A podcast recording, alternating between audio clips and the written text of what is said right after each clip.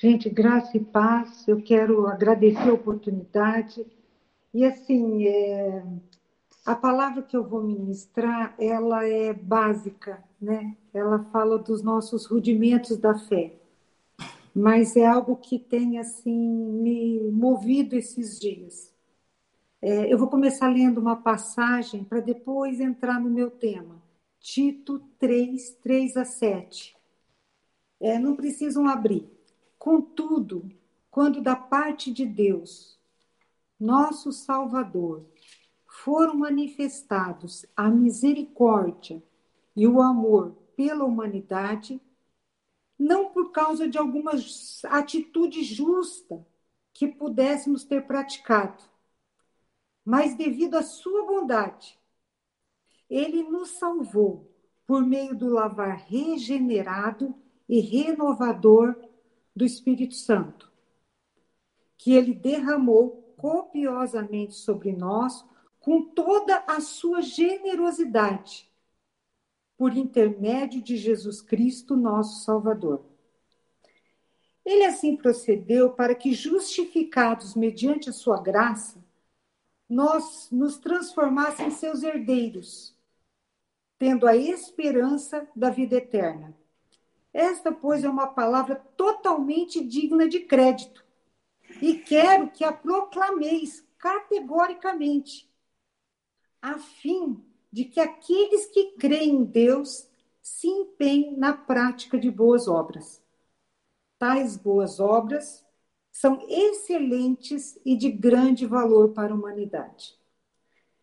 Na verdade, o que eu vou falar é sobre o lavar regenerador. Sabe, Júnior, quando você falou hoje que o coração do homem é corrompido, e a Miriam mandou aquele, aquele corinho né, que diz é, coração regenerado, coração transformado por Jesus. Realmente, nosso coração, ele é um coração corrupto e enganoso, mas Deus nos promete um novo coração, um coração regenerado. E é sobre isso que eu vou falar né? Que sobre esse lavar regenerador. E, e, é muito interessante que Deus, né, pela sua misericórdia, pelo seu amor e pela sua bondade, né, ele nos salvou. Né? Então, é curioso, né, porque o mérito da nossa salvação, gente, o mérito é, de nós termos tido encontro com Jesus, e termos essa chance de sermos uma nova criatura, uma nova pessoa, é pelo grande amor do Pai para conosco.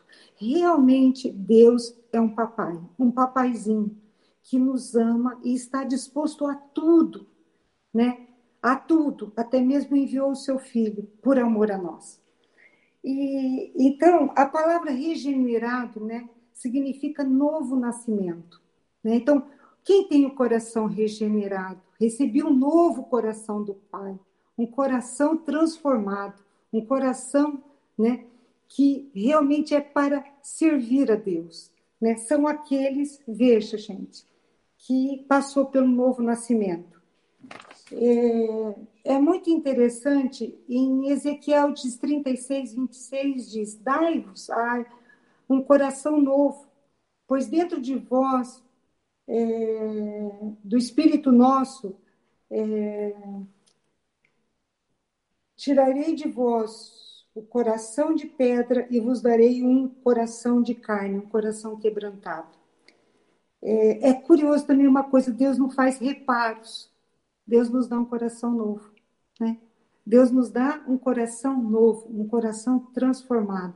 Ele podia reformar o velho, né? mas ele nos dá um coração novo.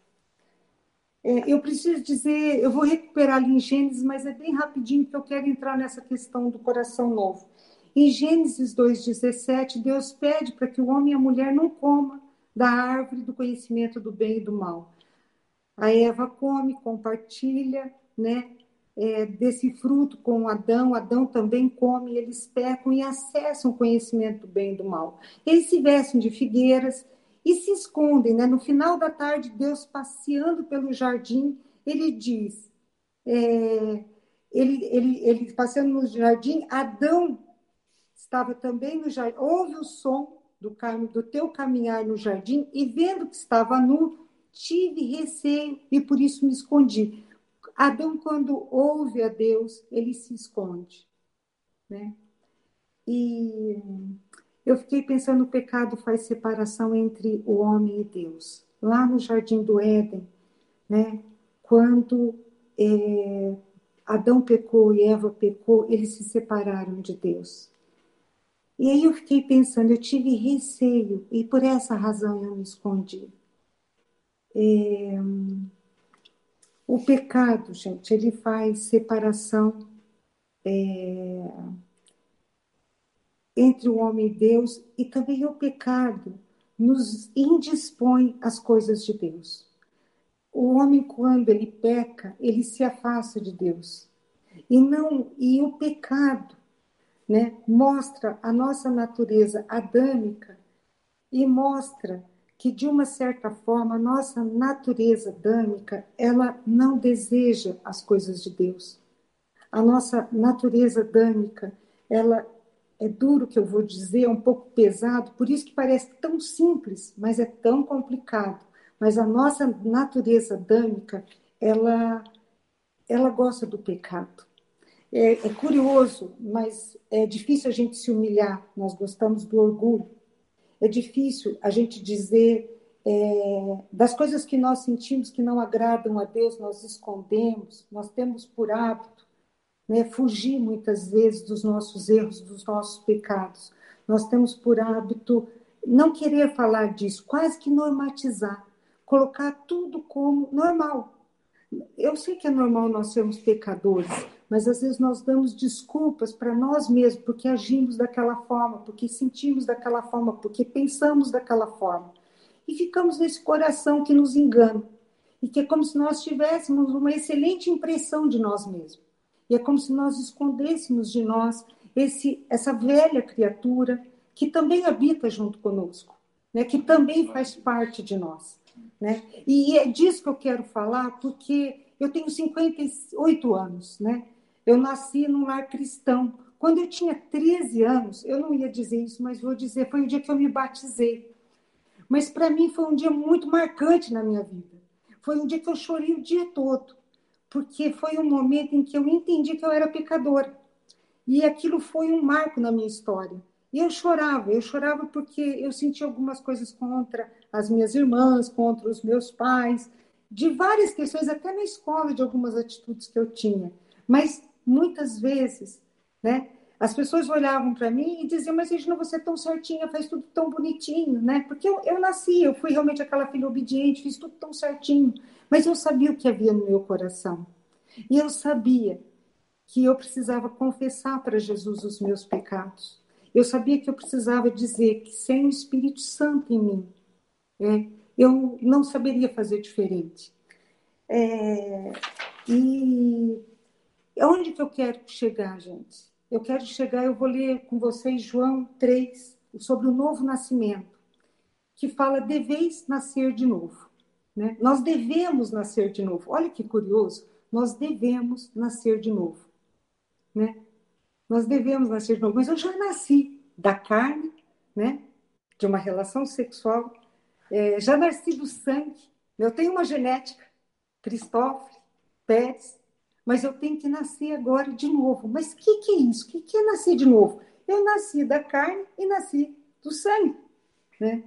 Eu tenho uma herança né? Eu nasci de um ato sexual. Mas vamos lá. O novo nascimento eu vou ler para vocês, João 3. Se vocês puderem acompanhar, eu vou aí seguir versículo por versículo. É o novo nascimento, aquele texto que fala de Nicodemos. Eu acho que a maioria conhece, então eu vamos lá, eu vou seguir. Nicodemos, né? Havia entre os fariseus um homem chamado Nicodemos. João 3, né? É, João 3:1, membro do Supremo Tribunal dos Judeus. É, olha, hoje nós podíamos ter aqui né, Nicodemos do Supremo Tribunal né, aqui do Brasil. Já imaginou? No finalzinho da tarde, um membro do Tribunal Federal, né, do Supremo Tribunal Federal, e ter uma conversinha com Jesus. Jesus, estou aqui. E ele era fariseu. Prestem atenção. Ele era mestre, ele era doutor na lei. Ele ele tinha muito conhecimento. Ele conhecia muito. Ele conhecia a palavra e conhecia as leis. Né? É, vamos dizer, um grande advogado, né? uma pessoa respeitada. Dizem até alguns que ele era um homem muito rico. Né? No finalzinho da tarde, ele vai ter com Jesus. Gente, é muito interessante, né? Nicodemos vai ter com Jesus. E Nicodemos diz assim: é, ele de noite, né? De noite, claro, eu acho que ele não queria ser exposto, ser visto, né? É, ele tenta de uma certa forma cuidar da sua reputação, porque Jesus ali devia já estar fazendo um alvoroço muito grande. Né? João Batista vinha com a mensagem arrependei-vos, é chegar a hora, né? É, a hora é, de que Jesus estava vindo, né? Para uma mudança de vida e, e eu fico pensando que, que as pessoas tinham muito receio, né? Eu imagino que a gente ouve que é, Jesus provocava algumas reações né, no meio do povo. Ele diz: Rabi, sabemos que és mestre, vindo da parte de Deus, porque ninguém pode fazer esses sinais que está realizando se Deus não estiver com ele.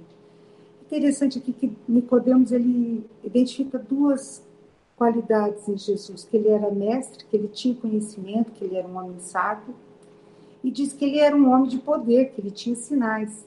É interessante que aqui Jesus agradaria tanto os gregos quanto os judeus, porque os gregos queriam conhecimento e o judeu queria os sinais. E eu vou voltar no versículo 24 para quem tiver a Bíblia aberta, no versículo 23. Antes, no capítulo 2, versículo 23 de João, Jesus é,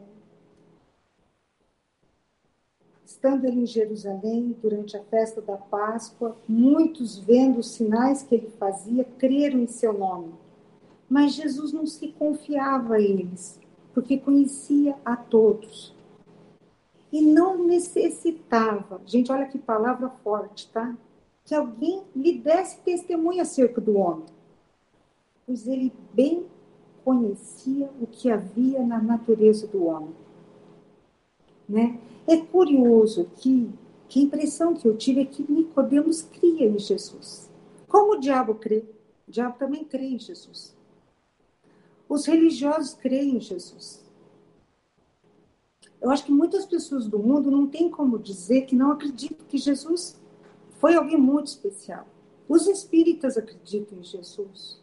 Os Buda, os budistas também acreditam em Jesus.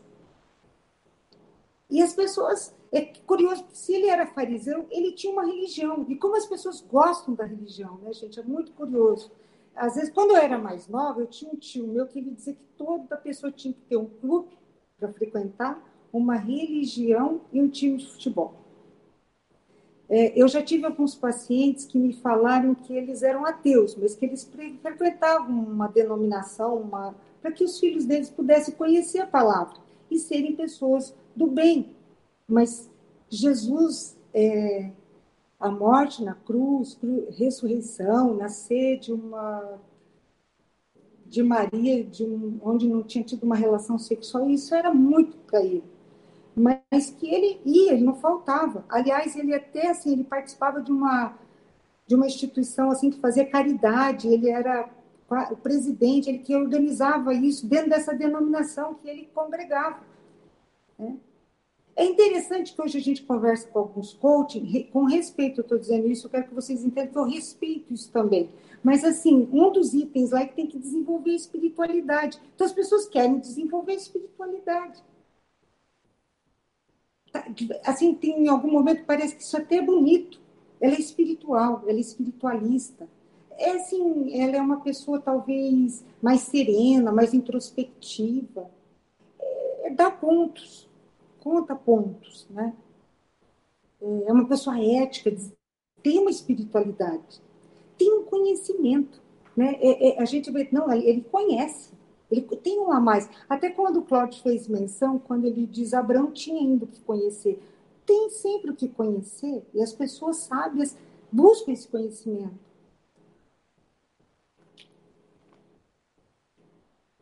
Tem muitas pessoas que buscam a religião por causa de negócio, por causa de casamento. Eu vou falar uma coisa, meus irmãos, eu quero que vocês me perdoem o que eu vou dizer, tá? Eu, eu, eu fiquei muito triste. Eu, eu, eu consigo. São vários tipos de tristeza que a gente tem, a gente não sabe nem o que fazer, às vezes, com a nossa tristeza, né? Mas a Bíblia diz que a alegria vem pela manhã.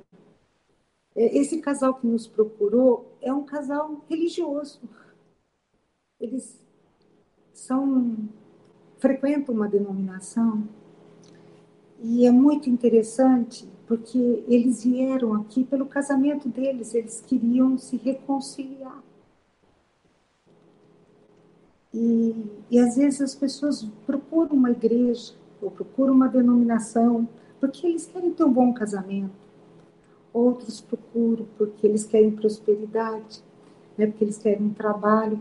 Isso é ruim, Regina? Não, isso é bom. Isso é promessa de Deus. Deus também deseja isso. Mas é o que motiva as pessoas a procurarem, às vezes até um aconselhamento, né?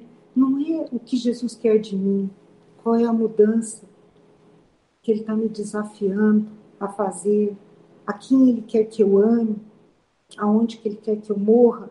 Mas as pessoas querem, muitas vezes, que é assim, nós queremos ter um bom casamento. Né? E isso é bom, não é ruim. Né? Às vezes eu, te, eu vou falar agora com um psicóloga, né? Eu falo, gente, mas procure um terapeuta de casal. Pode ser que ajude bastante. Você não precisa ir para a cruz para ter um bom casamento. Ou sim, vai depender da tua perspectiva do que você quer, qual que é o teu propósito na vida. Tem pessoas que não querem mudança de vida. Tem pessoas que não querem a cruz. E essas pessoas, a Bíblia nos diz que nós temos que amá-los. E a Bíblia também nos diz, eu vou pegar Tito que eu li, aqueles que se converteram, que se empenham na prática de boas obras. Nós temos que fazer boas obras independentes, gente. Veja, que elas são excelentes e de grande valor para a humanidade. Nós temos que trabalhar com a humanidade, mesmo essa humanidade não sei para onde vão. Mas eu vou trabalhar porque isso é projeto de Deus para a minha vida. Esse é o que Deus nos pede. Mas, ok. E, então, é, ele era um fariseu. ele não era qualquer um, hein, gente? Ele era um fariseu, ele era um presbiteriano, ele era um batista, ou ele era das igrejas das casas. Nós não sabemos. Pode ser que ele seja um das igrejas da casa. Ele era um profundo conhecedor das escrituras. Ele não era. Ele podia ser uma pessoa que, veja, um teólogo. Olha que lindo. Ele poderia ser essa pessoa.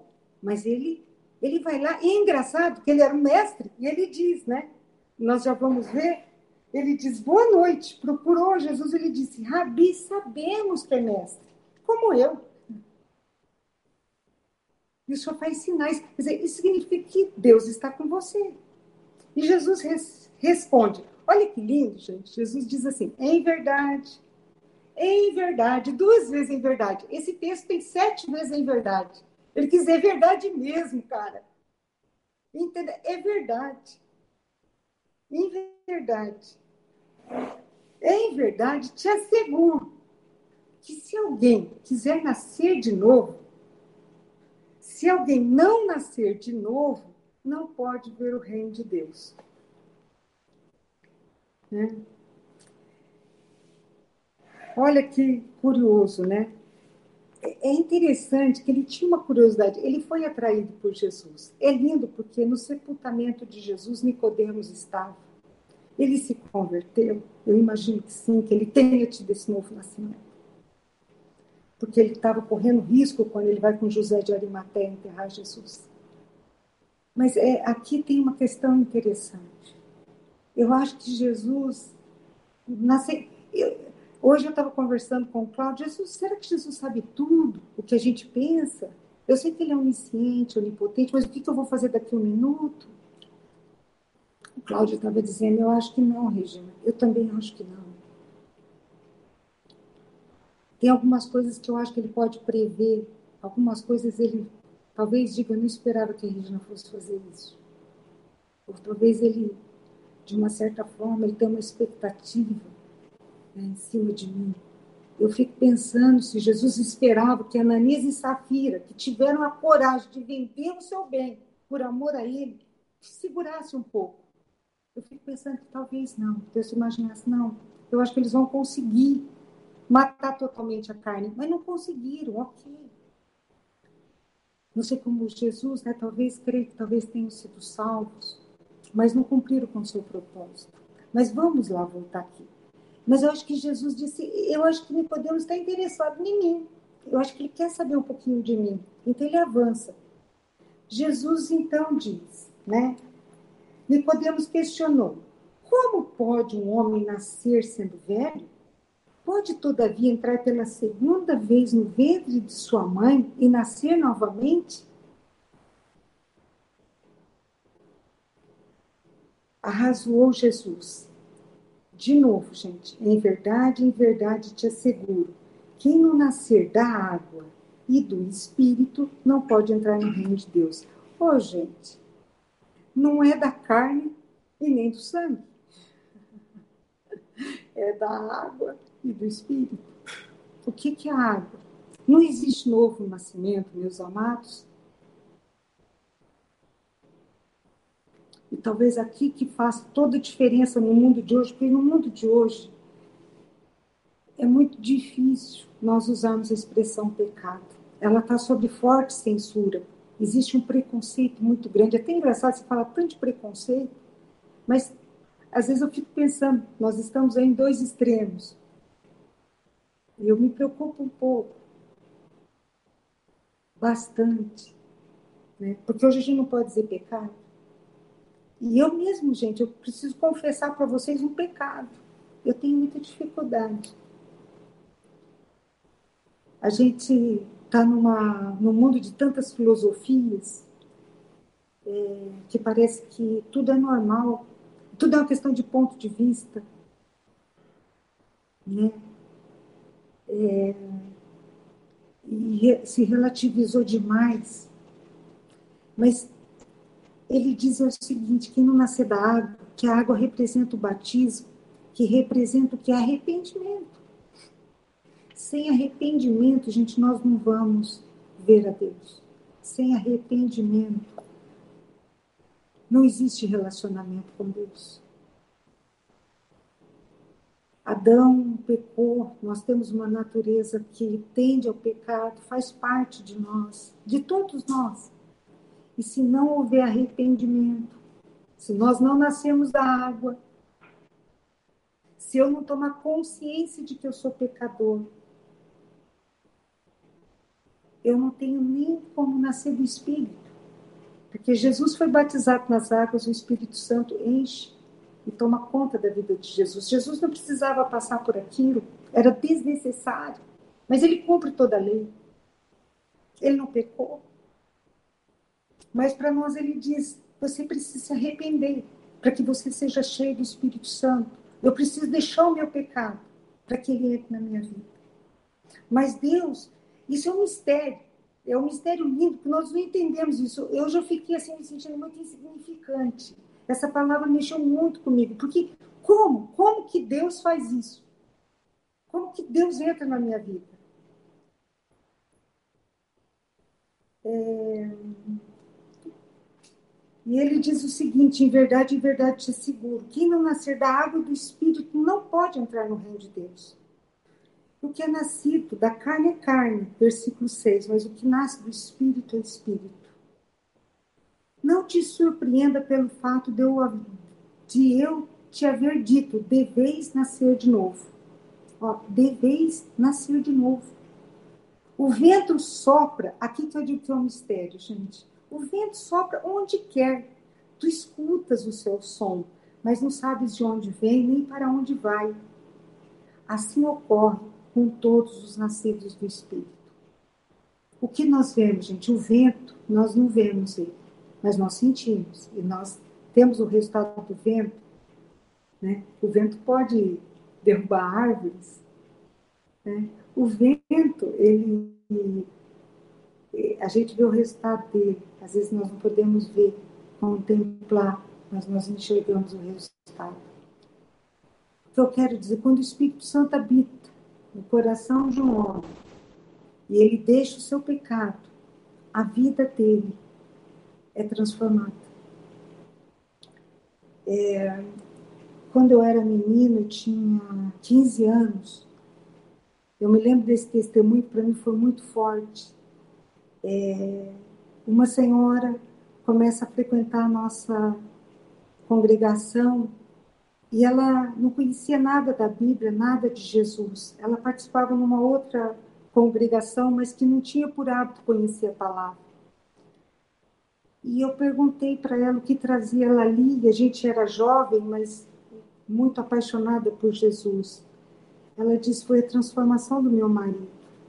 Meu marido jogava a noite inteira. Meu marido tinha um amante.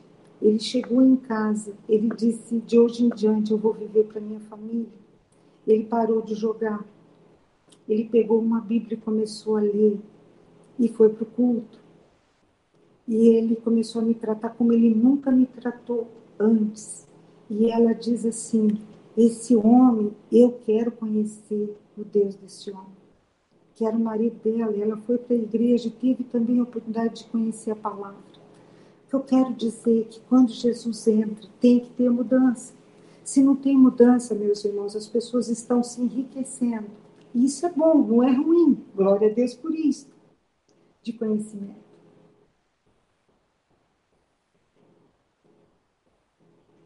Nicodemos tinha conhecimento. Mas o que Deus quer é a nossa mudança, a nossa vida. É o novo nascimento. Coração regenerado. É isso. Coração regenerado, novo nascimento. Quem é nascido da carne é carne. Não te surpreenda pelo fato de. Alguém replicou: como pode acontecer isso? E Nicodemos, né? Mas como? É, é, é, muito interessante porque Nicodemos resiste ainda e não consegue entender. E Jesus disse: Mas tu, sendo mestre em Israel, não compreende essas verdades?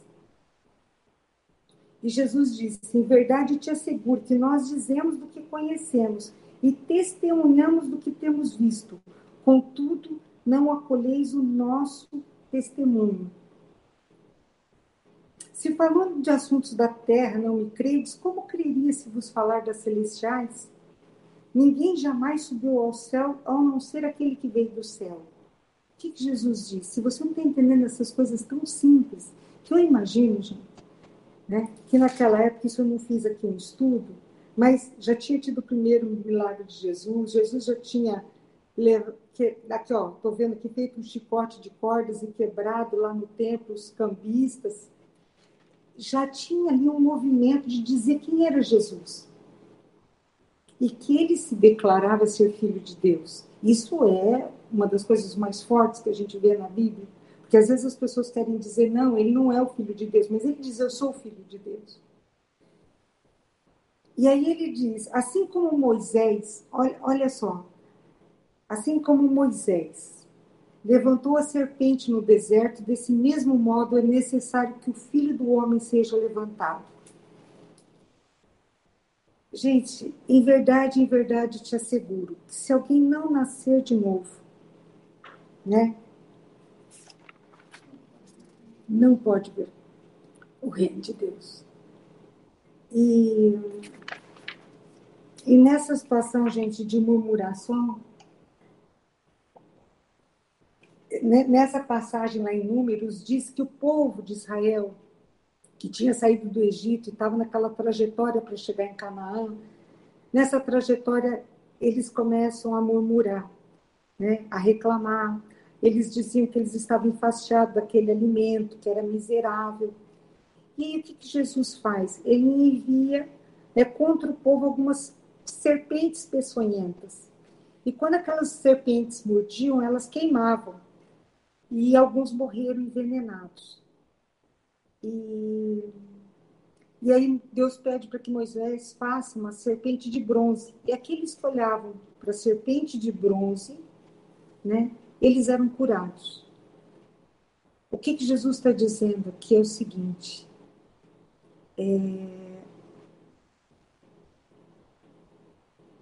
Para que a gente tenha um novo nascimento, nós temos que olhar para a cruz do Senhor. É lá, na cruz, olhando para Jesus, sabendo quem nós somos, olhando para esse grande amor do Pai, é que eu sou gerada novamente. É isso que é novo nascimento. Significa um relacionamento com Deus de muita intimidade e significa a minha vida ser transformada por esse novo nascimento. Quando o apóstolo Paulo diz, não sou eu mais quem vive, mas é Cristo que vive em mim, isso é um coração regenerado, é um coração transformado. É... E nós precisamos estar em Cristo para nós termos esse coração regenerado. É, é muito curioso, gente, eu vou terminar de ler só porque fala uma coisa bem interessante, né? Que a gente sabe esse versículo de cor, João 3,16. Porque Deus enviou o seu Filho ao mundo não para condenar o mundo, mas para que o mundo fosse salvo por meio dele. Então, eu vou dizer o seguinte: assim como Moisés, eu vou voltar lá ao 14. Assim como Moisés levantou o serpente no deserto, desse mesmo modo é necessário que o Filho do Homem seja levantado, para que todo que nele crê não pereça, mas tenha vida eterna.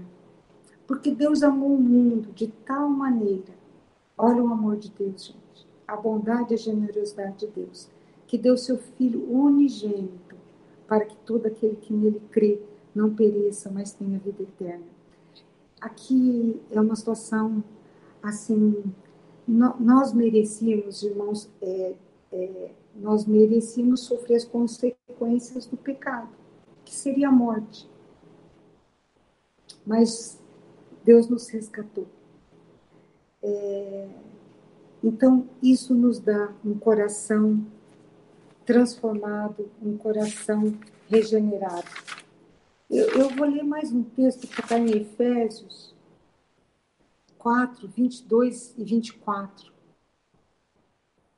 Quanto à antiga maneira de viver, fostes instruídos e a vós despirdes do velho homem, que se corrompe por desejos enganosos, e serdes renovados na vosso modo de raciocinar, e vos revestir, revestirdes do novo homem, criado para ser semelhante a Deus em justiça e em santidade, provenientes da verdade. É, o, o que eu quero talvez dizer é que nós podemos ter um coração novo, um coração regenerado, que é deixar que Cristo vive em nós. E reconhecer que toda bondade vem do Senhor. É, eu tenho me chamou bastante atenção também porque às vezes a gente se pergunta assim será que o homem se Deus não tivesse feito esse movimento a favor do homem em direção ao homem será que o homem teria feito esse movimento em direção de Deus é, eu fico imaginando que eu não sei se Adão teria ido buscar Deus depois que ele pecou. Eu acho que quando no final da tarde Deus procurou Adão, é porque Deus ama de modo extraordinário as nossas vidas. É, quando nós estamos no pecado, é, se o Espírito Santo não habita em nós e nos convence do pecado, é, e não nos leva a confessar, eu vejo que o homem vai se acostumando com o pecado. Quando Cláudio pregou sobre a verdade, que nós vivemos num mundo de tantos enganos, quem diz a verdade? O homem se acostumou com a mentira. É, o homem se acostumou com o engano. É, o homem se acostumou. Então, em Cristo, nós podemos talvez, nós podemos não, talvez não, nós Nós, hã? Não, é, meu Cláudio falou, com certeza. É a única possibilidade de uma mudança efetiva na nossa vida. É, é. E, e, e, todas as outras coisas Deus nos acrescenta. Às vezes eu vejo que as pessoas ficam tão preocupadas com o relacionamento. Quando nós colocamos o nosso eu totalmente diante do Senhor e queremos que Ele governe a nossa vida, o Senhor recupera o nosso casamento, o Senhor nos dá graça. O Senhor nos dá graça para nós nos arrependermos todos os dias. Deus nos dá graça para perdoar todos os dias. Eu quero que vocês, assim, talvez a gente tenha que entender esse embate. Deus nos dá graça para nós nos arrependermos todos os dias e para nós perdoarmos todos os dias e sermos mais do que vencedores em Cristo Jesus. É... Então, recebi um novo coração do Pai, um coração regenerado, um coração transformado que é semelhante a Jesus.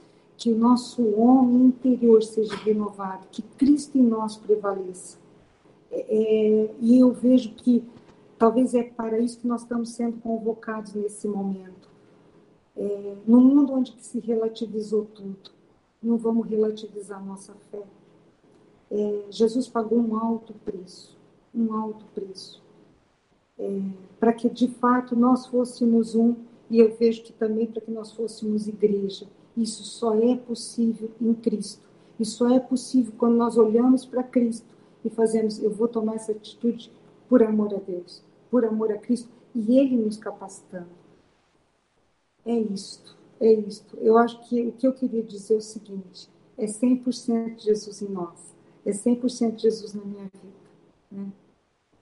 É, é 100%. E, e eu desejo a todos uma semana abençoada. Eu acho que terminou a mensagem, eu, eu até me identifico aí com muitas falas. E quem tem sido meu consolo, eu tenho estado muito na presença do Senhor para que Jesus me console, me conforte, me anime nesse tempo, viu? E é isso que eu desejo para todos da congregação. Amém.